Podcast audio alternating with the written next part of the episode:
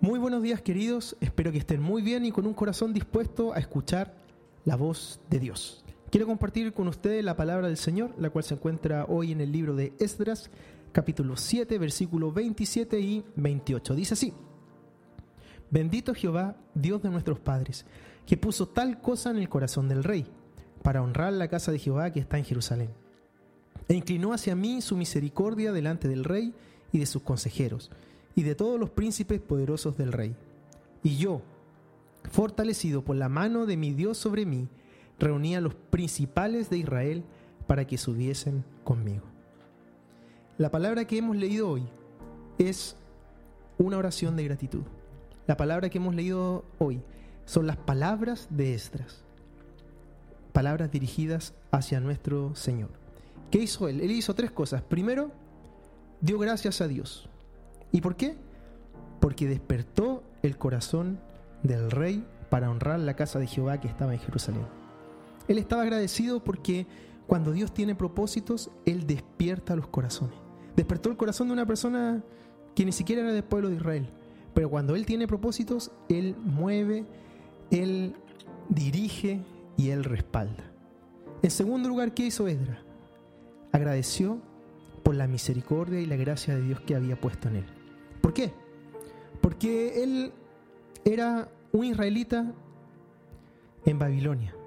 Era una persona entre muchas más. Ni siquiera era del pueblo, era extranjero. Pero Dios le dio gracia y le permitió que llegara hasta el rey.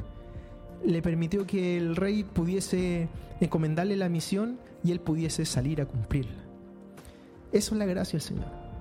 No sé si te ha pasado a ti, pero a veces Dios te ha puesto en gracia con personas. A veces uno no califica para muchas circunstancias, para posiciones de trabajo. A veces uno no sería para otros el más indicado.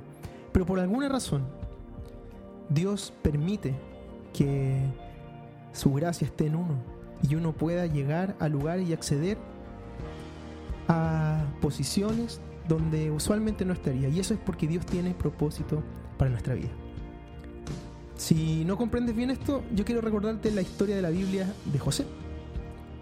Un hombre puesto en gracia para llegar a ser el segundo después de Faraón. Lo que hoy, sería como el primer ministro o el vicepresidente. Puesto allí. Pasó de esclavo a ser el segundo después de Faraón. ¿Por qué? Porque Dios lo puso en gracia. La reina Esther fue puesta en gracia como una simple judía para llegar a ser la reina del rey. Y así Dios pone en gracia. Edras pasó lo mismo con Edras y él estaba agradecido. En tercer lugar, Dios Edras, perdón, agradece por qué? Porque Dios fortaleció su mano y él tomó fuerzas para cumplir la obra. ¿Has sentido que Dios te llama a hacer algo y muchas veces pierdes la fuerza? ¿Pierdes el ánimo? ¿Pierdes la motivación? A mí me ha pasado. Y varias veces. Pero he visto cómo el Señor a través del Espíritu Santo me anima, me alienta, a través de su palabra me fortalece, me dice, Álvaro, yo estoy contigo. Y pone su mano sobre mí y me fortalece para cumplir sus propósitos. Así Dios nos fortalece.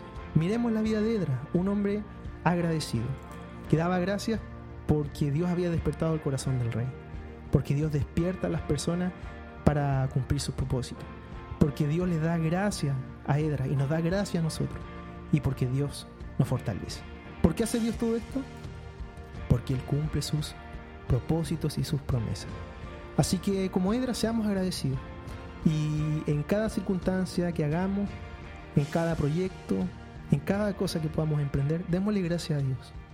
Y veremos cómo Él cumplirá sus promesas conforme a su voluntad. Que Dios te bendiga y recuerda tener tu tiempo a solas con Dios.